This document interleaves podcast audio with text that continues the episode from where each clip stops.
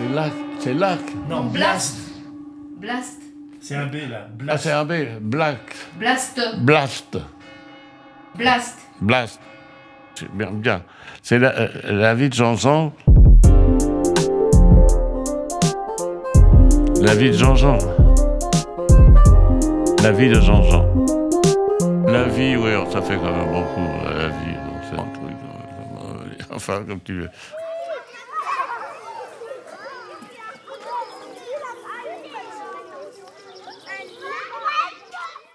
Je voudrais vous parler de mon père.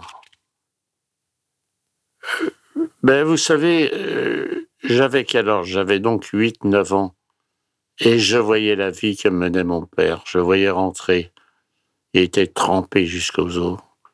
Je voyais la vie que c'était, qui- la vie qu'il mettait. J'avais un grand respect. J'avais 8, 9 ans. je sais. Donc, il se disputait pas avec ma mère. Il y avait pas, non, ja- jamais je les ai entendus se disputer. Jamais, jamais. J'ai pas, j'ai pas connu, moi, ce genre de, de, de circuit, les parents qui se disputent. Moi, j'ai pas connu ça chez moi. Est-ce qu'ils s'aimaient? Je sais pas. Ils se supportaient, en tout cas, mon père. Euh, ma mère avait dû trouver quand même c'était un gars qui est pas, pas trop désagréable, puisqu'il était sympa quand même. Est-ce qu'elle l'aimait? Je sais pas. Je sais pas, j'ai pas bien vu. Mais mon père, j'avais un très grand respect pour lui parce que c'est assez drôle. Vous savez, quand euh, j'allais tous les, tous les ans, au mois de juillet, je vais à Vincennes. Il y a un grand tournoi de Vincennes. Et à Vincennes, il y a un Algérien qui s'occupe des terrains Lille. Et quand je vais là-bas à Vincennes, au mois de juillet, je- mon anniversaire, je l'appelle Ali. Je alors il vient, et il vient, je vois, il rigole. Et je lui paye un pot, on va se taper une bière. Et je lui dis, bon, j'ai à la santé de mon père, qui, quand je suis né, il a dû rincer tous les mecs du bistrot. C'est drôle, mais je, je ne dis rien concernant ma mère, mais je vous ai raconté pourquoi, comment ça s'est passé. Donc j'ai mon père là, il va travailler pendant la, pendant la guerre, pendant deux ans, il allait travailler en Ardennes, dans les, bon, il faisait des allers-retours. À la Libération, un peu plus tard, il se met à travailler avec un autre Italien. Bon, ils avaient un contrat, pas de contrat, c'était un contrat verbal, il travaillait avec lui, tout ça. Il s'est avéré que il s'est fait estamper par le... Mon père savait pas lire, savait pas, c'était facile d'estamper. Non, il s'était fait. Mon père était dans une, il était malheureux et tout ça. J'essayais d'arranger le coup, euh, le gars, rien à faire, on pouvait rien faire avec lui. Bergamini s'appelait. Bon, la vie se passe.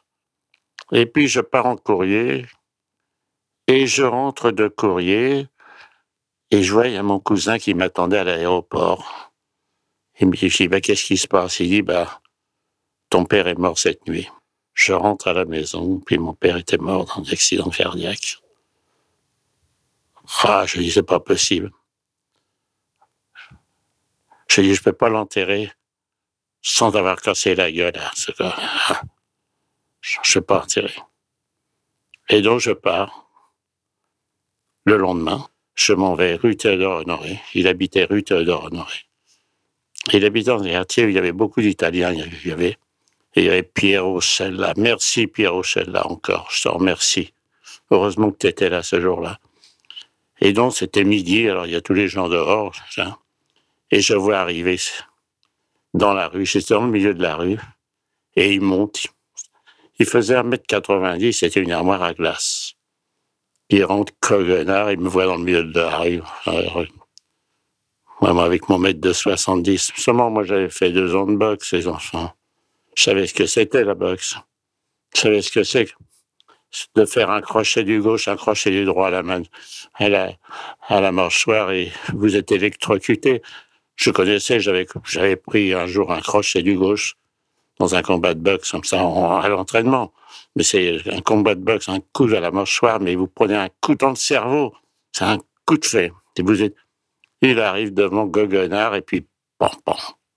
Il se prend un crochet du gauche, un crochet du droit, tombe à genoux, un crochet du droit, un crochet du gauche, et il s'affale par terre, KO dans le milieu de la rue. Et puis je m'en vais, quoi.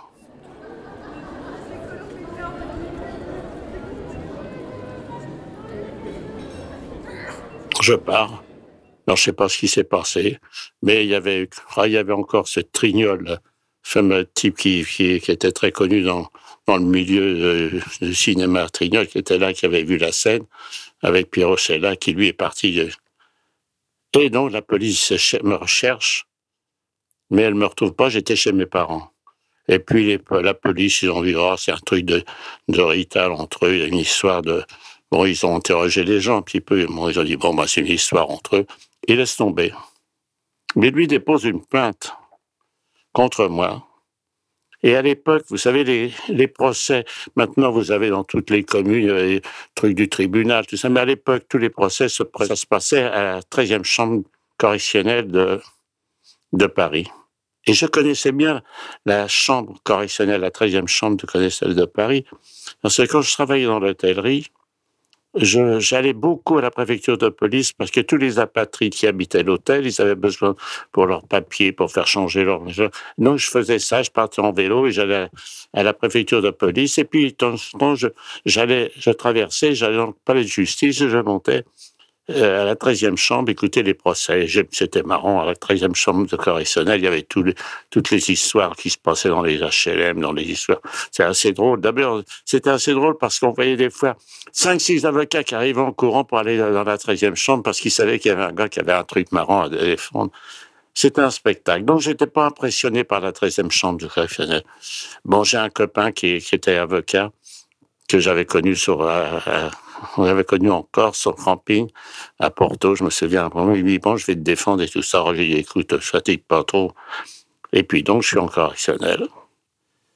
Et bon, le président me, me questionne, mais qu'est-ce qui s'est passé? Alors, je lui raconte, voilà, euh, euh, monsieur, il a escroqué mon père, il avait ruiné mon père, et puis je lui dis, quand euh, mon père est décédé, j'ai eu envie de, voilà, de, je l'ai frappé. Je...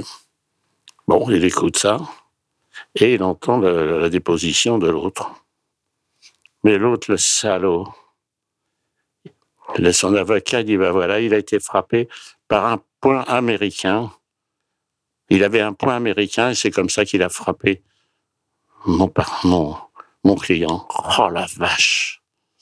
C'est là que ça devenait très important. Parce que là, j'avais frappé avec un, avec un point américain, mais là, c'était, c'était, c'était une agression. C'était, c'était plus la même chose. C'était plus le même tabac. heureusement, heureusement, il avait Pierrot là. Merci, Pierrot, qui est venu, qui a dit, monsieur, j'étais sur place. Je peux vous dire que j'ai vu ça. Il n'y a jamais eu question de point américain. Il a frappé carrément au visage et tout, c'est ça. Ils sont venus face à face et puis il dit, c'est lui qui a tapé le premier. C'est lui qui est descendu. Ça m'a sauvé. Bon, j'ai payé les frais de dommages intérêts puisqu'il y a eu les dents, il y avait la mâchoire, il y fracture de la mâchoire, il y avait les dents qui avaient sauté aussi. Voilà, ça s'est terminé comme ça. J'ai rencontré après une fois ce gars-là dans la rue. J'ai rencontré une fois, je lui ai dit, oh, les dents que tu as dans la bouche, c'est moi qui te les ai offertes. Il a rien dit, il a passé, il s'est pas ramené. Il y avait son fils, il avait mon âge, mais il est pas venu, il est pas venu se frotter aussi. Voilà, et c'est comme ça que j'ai enterré mon père. J'ai enterré là sur ce truc-là. Mais ça aurait pu être catastrophique. Si Pierre Rochella n'avait pas été là, j'étais marron, je, je prenais sûrement euh, prison avec sursis peut-être, mais moi, je ne sais pas ce que j'aurais fait dans ma carrière d'Air France. Voilà, ça aurait pu sauter de ma carrière. C'était voilà, là, c'était mon père. Voilà, voilà. Je garde un souvenir inoubliable de mon père. Il y avait, quand il y avait un enterrement dans la rue, quelqu'un qui décédait, euh, le corbillard venait, c'était des chevaux, un cheval qui tirait le corbillard. Et s'entendait ce bruit des sabots sur le, sur le pavé quand il essayait de tourner, qui glissait, et ces cloches qui sonnaient à la volée à l'époque. les cloches sonnaient à la volée. Ah, sous ce truc, ça me, J'étais très impressionné par les enterrements. Ça, c'est vraiment un truc. Alors, c'est pas, c'est pas ma tasse de thé, hein, ça, dis, de dire. Mais surtout les, les cloches qui sonnaient. C'est beaucoup plus tard que, que j'ai aimé les cloches qui sonnaient. C'était, je me souviens, j'étais passer la nuit chez des amis, on rentrait au petit matin et il y avait l'angélus du matin. Ah, c'était autre chose.